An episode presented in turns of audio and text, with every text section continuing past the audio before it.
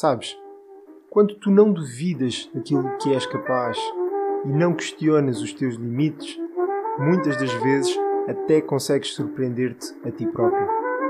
E foi assim que aconteceu. Olá a todos, aqui o Fabrício. Hoje estamos aqui para mais um episódio. A atividade física é algo que diz respeito a todos nós. Embora alguns gostem menos do que outros, a realidade que há uma ligação direta entre o corpo e a mente. Quando, por exemplo, estás cansado fisicamente, parece que a mente também fica cansada. E vice-versa, como é óbvio. Eu, durante muitos anos, fiz atletismo federado a nível competitivo e a história de hoje é acerca disso. Antes de desmistificarmos o impacto que o exercício físico pode ter na nossa vida, quero recordar que estás a ouvir o podcast Learn More, Earn More, que significa aprenda mais, ganhe mais. O que quer que estejas a fazer, repousar, caminhar, fazer exercício físico ou até mesmo a cozinhar, quero agradecer-te por estares aqui. Bem-vindo.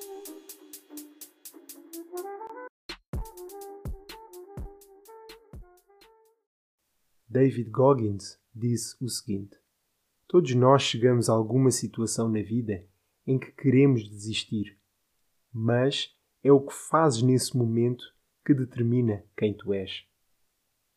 Para quem não tem uma imagem clara de como eu sou, devo dizer-vos que sempre fui mais gordinho do que o normal, desde pequeno. Tinha um alto nível de energia, mas tinha assim uns belos quilinhos a mais. Se eu tivesse de caracterizar um pouco melhor como eu era, eu posso afirmar que era um gordinho funcional, porque gostava muito do desporto, envolvia-me sempre nas atividades físicas, também porque envolvia estar com pessoas. Eu gostava muito de, dessa azáfama de estar com pessoas, de ver, de conhecer. Felizmente, a meu ver, tive um equilíbrio perfeito entre jogar jogos de computador, jogar consola e ter essa parte de atividade física pois na altura era muito comum ir sair jogar a bola com os amigos assim, sem ter nada marcado ou definido. E para ti, como foi a experiência? Eras mais daquelas pessoas que preferia ficar em casa ou preferias estar lá fora na rua com os teus amigos? Este tipo de perguntas gera sempre muita contradição. Porquê? Porque as pessoas às vezes dizem que o meio onde elas estão inseridas é que determinam aquilo que elas são. Em parte, isso pode influenciar, mas acredito que não é assim tão definitivo e tão taxativo como algumas pessoas defendem. Digo isto porque eu tinha alguns amigos no meu bairro que acabavam por decidir ficar apenas viciados nos jogos de consola. Tinham o campo ao lado de casa, mas preferiam estar a jogar.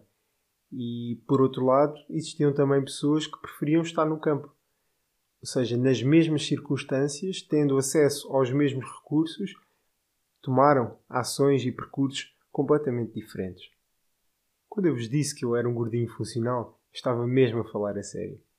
E a realidade é que sempre que ia jogar à bola, eu era daquelas pessoas que não desistia.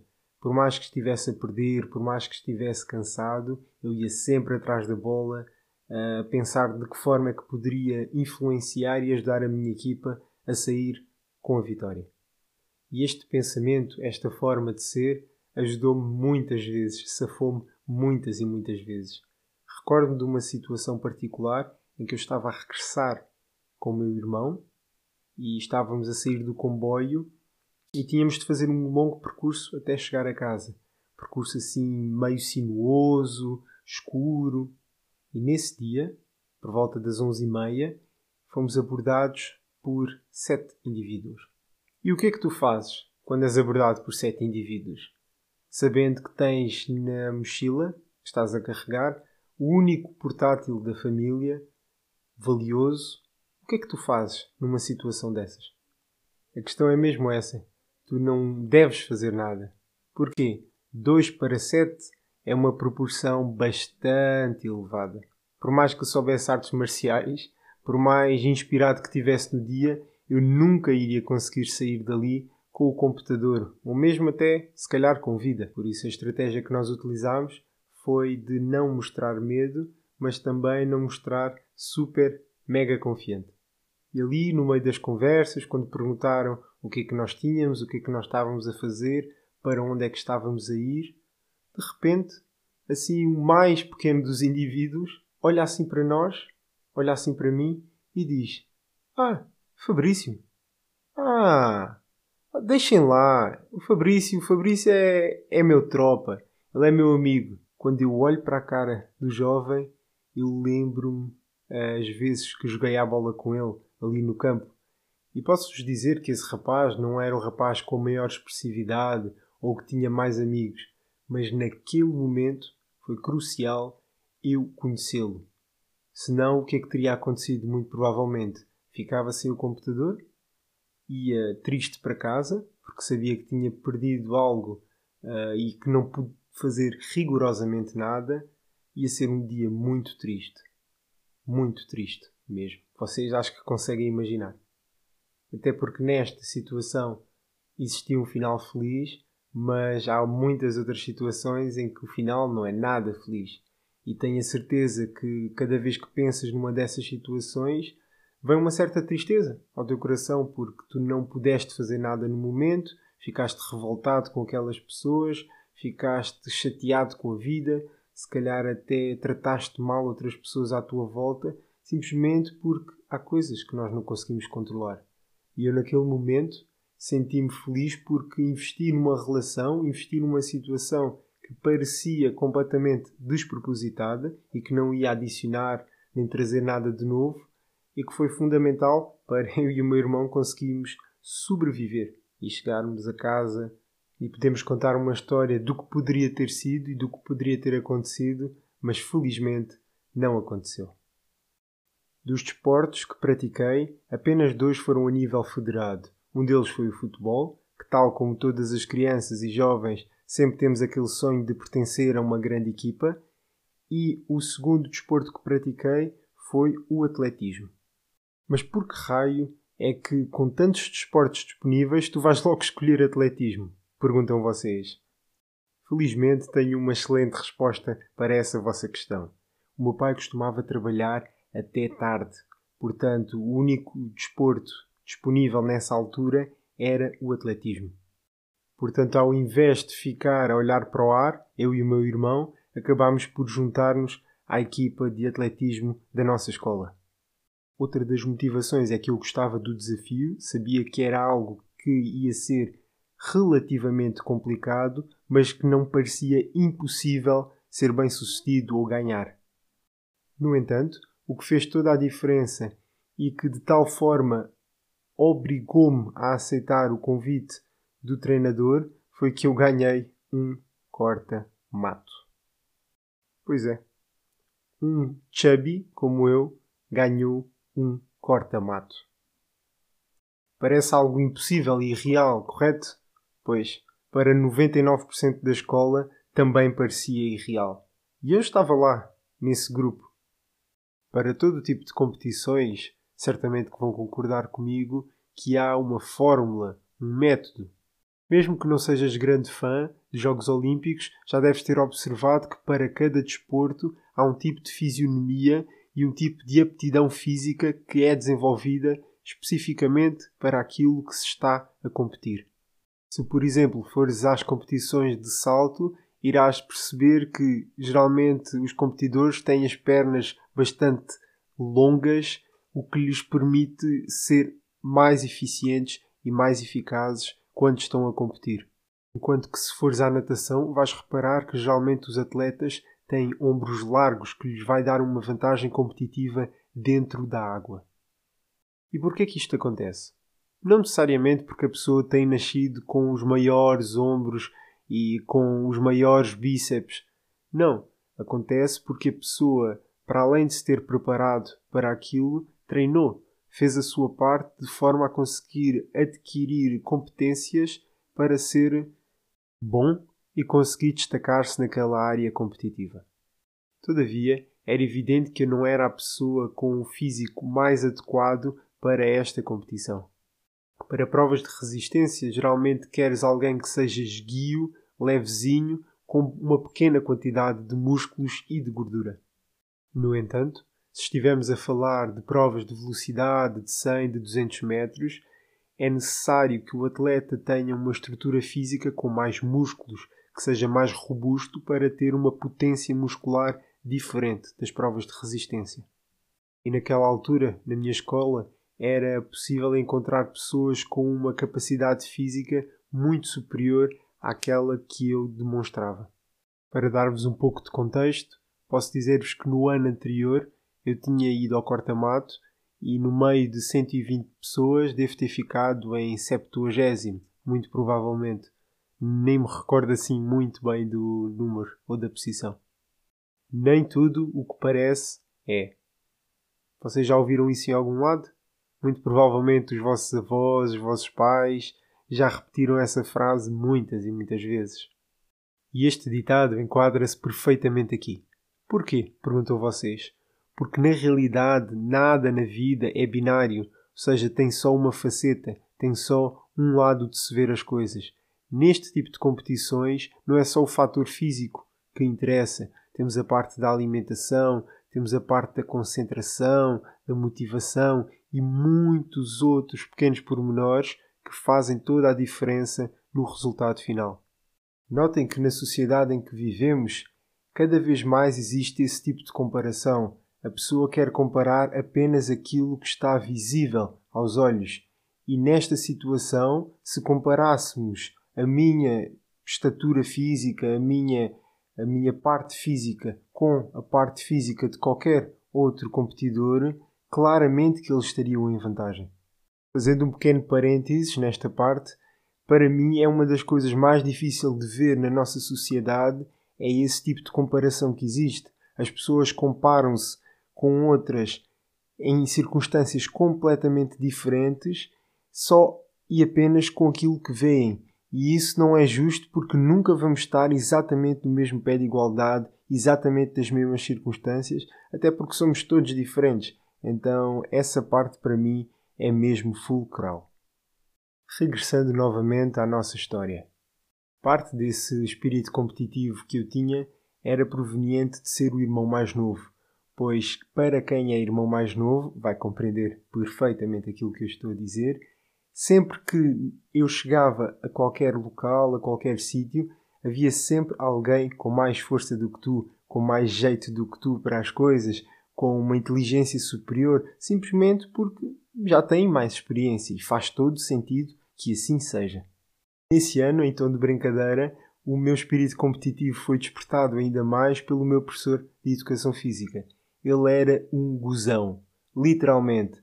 Estava sempre a picar, sempre a gozar, sempre a chamar-nos meninas, por assim dizer, sempre a deixar-nos completamente uh, com raiva, digamos. Ainda assim, ele era um professor que fazia questão de mostrar que se preocupava com os alunos. Ou seja, ele não gozava para rebaixar, para fazer bullying, para ser cruel com os alunos. Ele sentia que por ele ter uma proximidade tão grande conosco, ele podia dizer e motivar-nos de forma diferente. E isso fez diferença naquele ano. Não só para mim, mas para muitos dos meus colegas que vinhamos dos anos anteriores, sem se calhar esforçarmos-nos muito para as aulas de educação física. Só para vocês verem, ele também conseguiu meter as meninas a correr e as meninas a treinar seriamente. Algo que era difícil. No nono ano, geralmente as meninas não se esforçam assim tanto, a maioria acabam por brincar demasiado, mas naquele ano foi incrível a diferença que fez, não só em mim, mas em todos os outros alunos.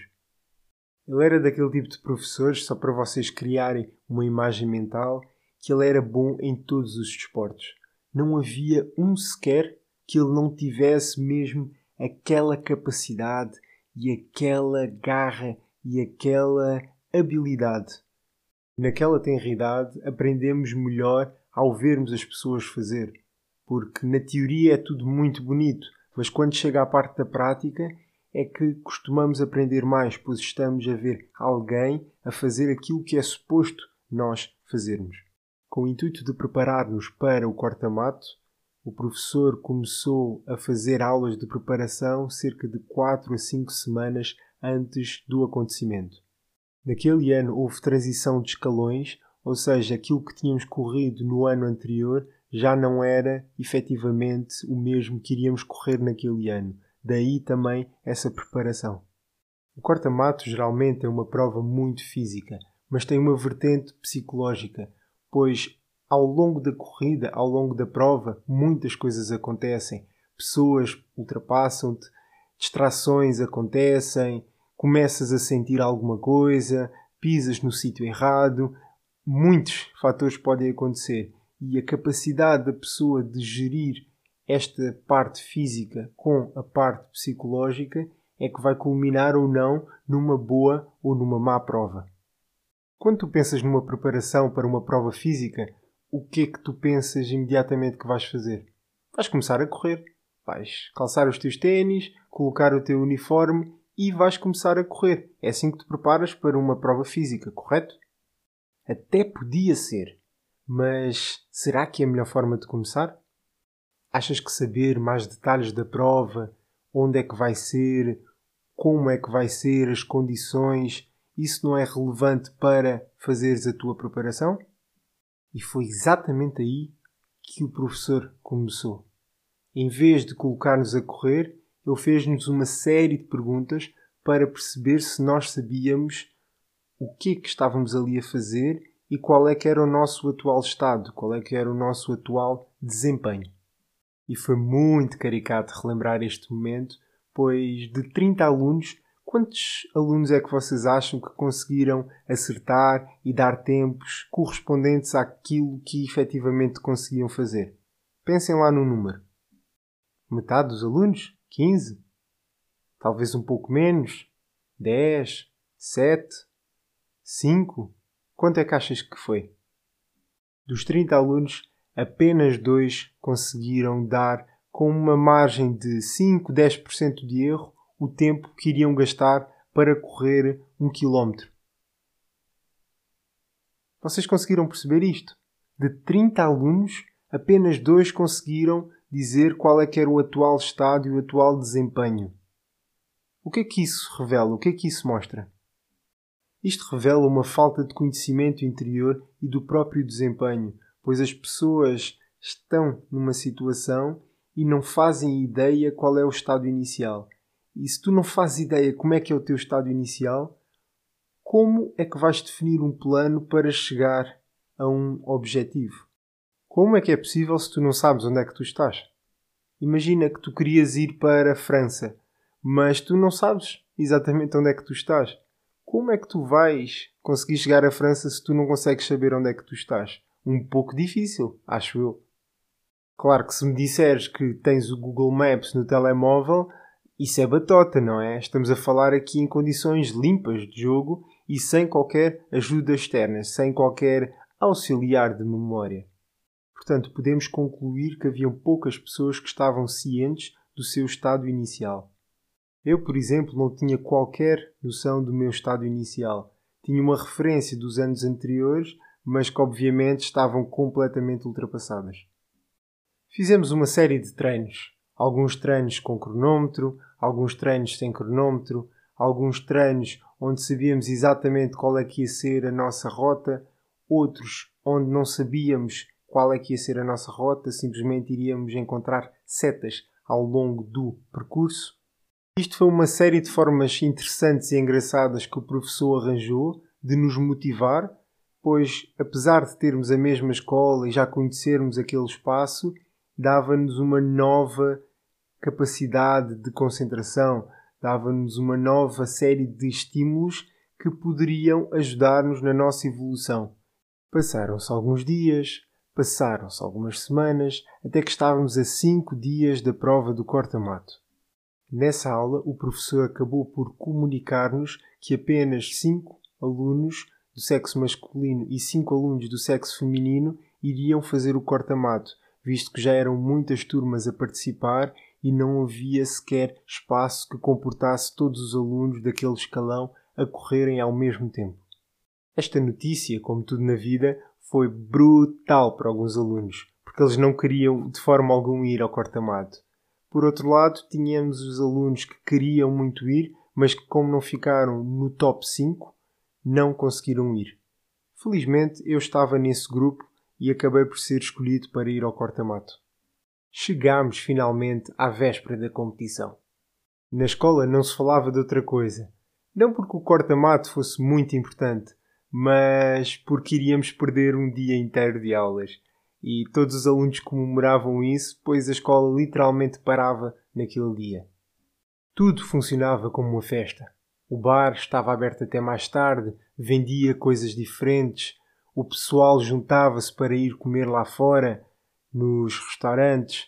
Era uma dinâmica mesmo de festa. Nesse dia de véspera, tivemos a oportunidade de fazer um treino muito semelhante àquilo que iríamos encontrar no dia da prova. Porquê? Porque as áreas do percurso já estavam demarcadas a priori. Pensa agora comigo a diferença que isso pode fazer numa performance. Imagina, tu queres fazer algo e tu sabes à partida algumas das condições que tu vais ter no dia. Isso é fantástico, isso é fenomenal. E se conseguires aplicar isso a outras áreas da tua vida, ainda melhor. Imagina que tu queres muito eh, chegar a algum sítio. Se tu estudares esse percurso antes, vai ser mais fácil. Podes perder o GPS, mas entretanto, como já sabias que era mais ou menos naquela zona, até consegues chegar com o carro ao local onde desejavas. Por esta razão, acho que esta aproximação dada pelo professor de conhecermos o espaço antes deu-me uma tranquilidade diferente. Contrariamente ao que aconteceu nos treinos anteriores, neste treino específico de véspera as coisas não correram muito bem. Senti-me bastante cansado e não estava nada confortável. Sendo que dos cinco que iriam participar no corta-mato no dia seguinte, eu fiquei em segundo lugar e a nossa turma nem era das mais rápidas ou das melhores, portanto foi mesmo um mau resultado e um mau presságio. Chegou então o dia, acordei e a primeira coisa que fiz foi: Bora, bora Fabrício, tu vais conseguir, nada de desmotivar, bora, bora, bora, bora. Antes de sair de casa, fiz um check-up a todos os materiais que eram necessários levar para o corta-mato. Alguns deles eram elementares e claramente óbvios, sendo eles os calções, uma t-shirt e os ténis para correr. Porém, haviam outros materiais que não eram assim tão óbvios, sendo eles o dorsal e os alfinetes dama. Acho que é assim que se diz, alfinetes dama, que ajudavam a fixar o nosso dorsal à nossa camisola. E eram essenciais, pois sem eles tu não conseguias sequer ser identificado no meio de uma prova. Reuni todos os materiais necessários e pude sair de casa. Ou melhor, pensei que reuni todos os materiais, porque no momento que cheguei à escola e estava a confirmar a minha presença, notei que não tinha os alfinetes de dama comigo.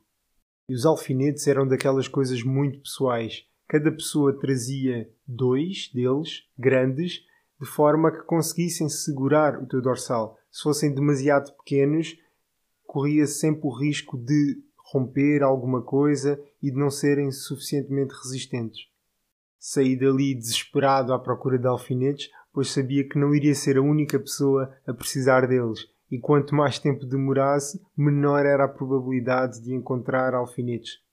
Tentei inicialmente com amigos, fui até professores, Fui até funcionários para ver se alguém conseguia arranjar alfinetes. E nada. O tempo estava a começar a escassear. Cada vez iria ficar mais difícil.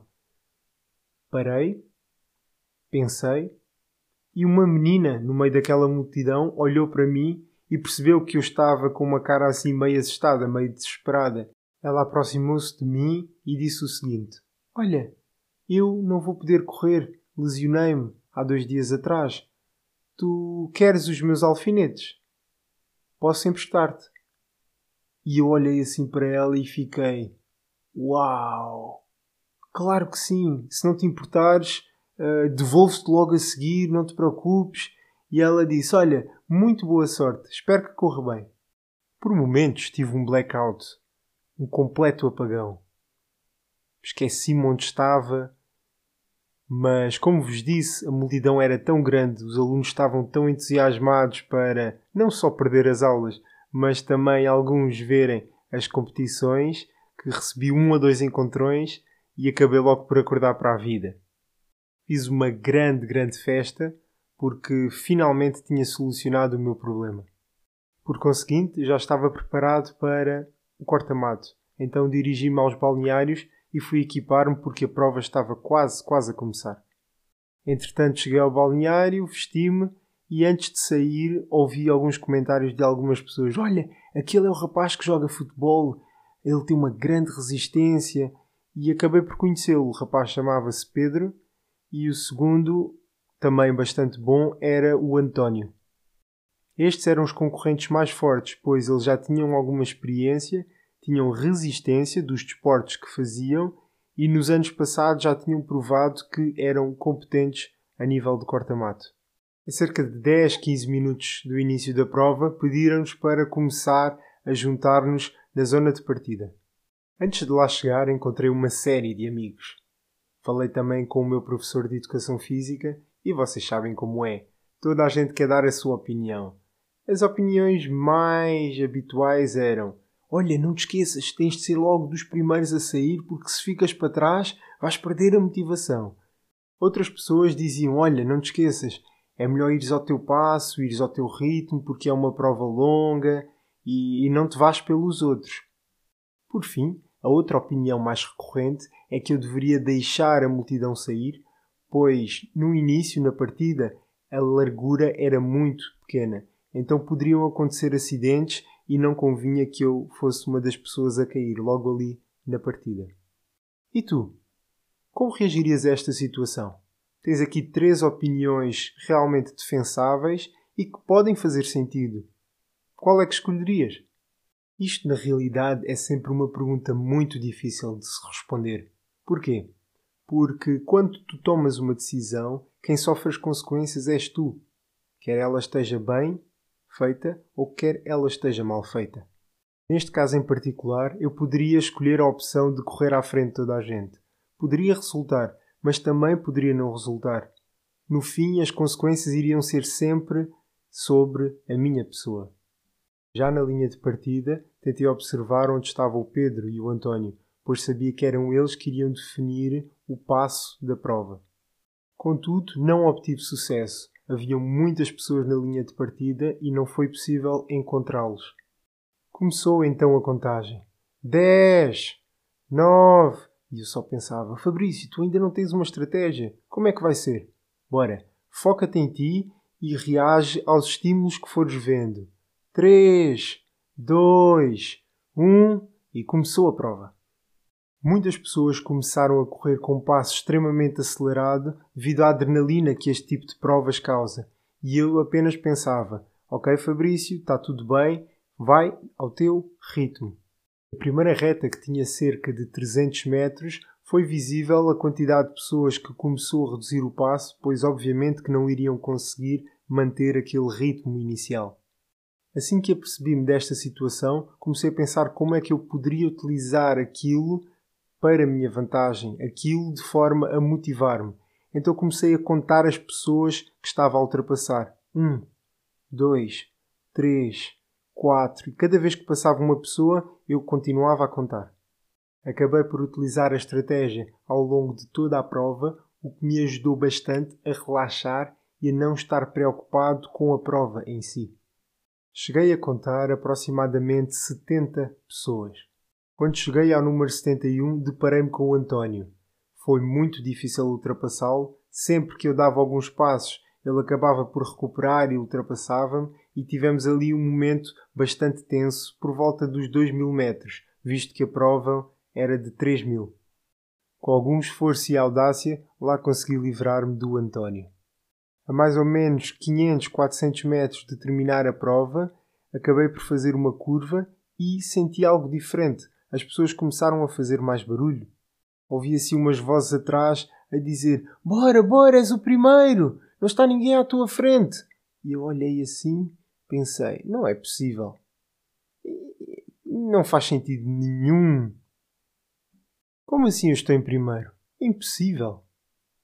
Eu ainda nem vi o Pedro. Muito provavelmente ele já deve ter terminado a prova porque eu, sinceramente, não o consigo ver. Logo a seguir, entrei na reta que dava acesso à pista de tartan, onde estava a meta final. Ouvi então um barulho ensurdecedor. Era um corredor gigante com muitas, muitas, muitas pessoas a fazer imenso barulho. Até que reparei num dos meus amigos, num dos meus colegas, que ele disse-me que eu era o primeiro. Comecei a dar o máximo que conseguia, pois naquele momento percebi que estava realmente em primeiro lugar. Entrei na pista de tartan, que tinha aproximadamente 150 metros, e mais ou menos a meio olhei para trás e vi que o Pedro estava a aproximar-se. Ele estava com um excelente ritmo, mas já não havia nada que ele pudesse fazer para me impedir de ganhar. Portanto, vocês já sabem o que aconteceu. O resto é apenas história. Fiquei muito satisfeito com a minha prestação e fiquei com uma grande sensação de felicidade, pois sabia que eu tinha feito tudo o que era possível, tudo o que estava ao meu alcance para fazer o meu melhor. Mas havia uma dúvida que residia no meu coração. E eu, no final da prova, fui falar com o Pedro. Felicitei-o, ele também deu-me os parabéns, disse que ficou muito impressionado com a minha prestação e ainda adicionou que, quando eu ultrapassei, que ele tinha sentido que eu não o tinha visto. Ele acertou em cheio porque no momento que eu ultrapassei, eu nem sabia que o tinha ultrapassado. Despedi-me dele e fui à minha vida.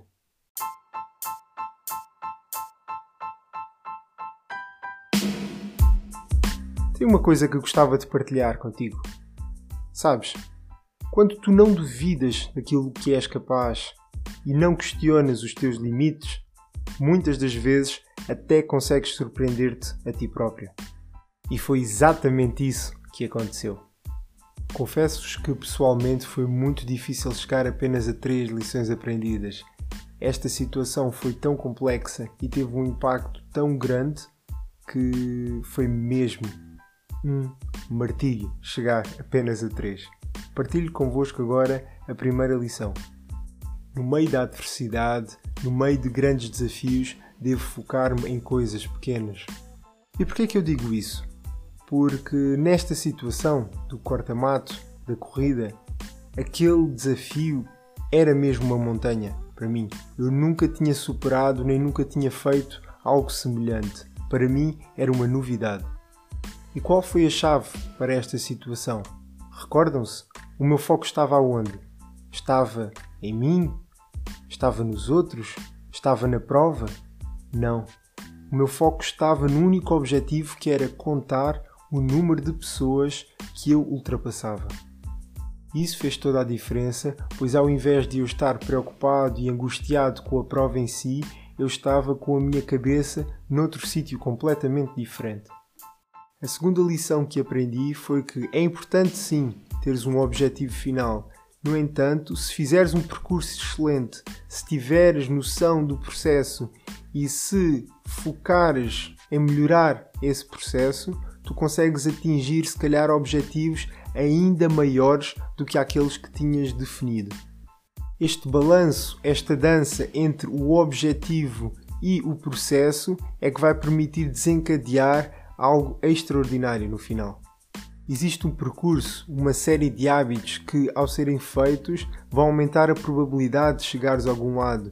Se eu quiser ir para norte, se eu tiver comigo uma bússola que indica o norte, vai ser muito mais fácil e a probabilidade de eu chegar efetivamente ao norte vai ser muito maior. Eu não tinha a ambição de chegar em primeiro lugar, mas tinha a ideia que queria dar o máximo de mim e saber quais é que eram os meus limites. Por fim, e não menos importante, deixo convosco a terceira lição. Ao ter um desafio, devo praticar tendo em conta a situação real e não uma situação hipotética. Se calhar até te passou ao lado este momento, mas a realidade é que conhecer a pista e saber como estava organizada deu uma tranquilidade diferente no dia da prova. A única diferença do treino que fiz na véspera ou da prova em si foram as pessoas que lá estavam. De resto, as condições eram exatamente as mesmas. Sempre que possível, deves utilizar a tua criatividade para recriar o ambiente que tu vais estar sujeito no dia do desafio, no dia da prova, no dia do teu teste. E isso vai fazer e vai ter um impacto muito grande, pois vai te dar tranquilidade e paz de espírito. E agora pergunto-te: qual foi a tua principal reação a esta história? Vês alguma semelhança com uma situação que tivesses passado? O que é que te despertou a atenção? Desafio-te agora a refletires um pouco acerca do assunto e a escreveres isso num papel. É muito bom quando é possível pensar acerca das nossas emoções e perceber as circunstâncias que nos levaram a tomar determinadas atitudes. Só assim é possível crescer verdadeiramente. Quero agradecer a tua presença e espero realmente que este episódio tenha adicionado valor à tua vida. Relembrar que estás a ouvir o podcast Learn More, Earn More e, como sempre, até à próxima.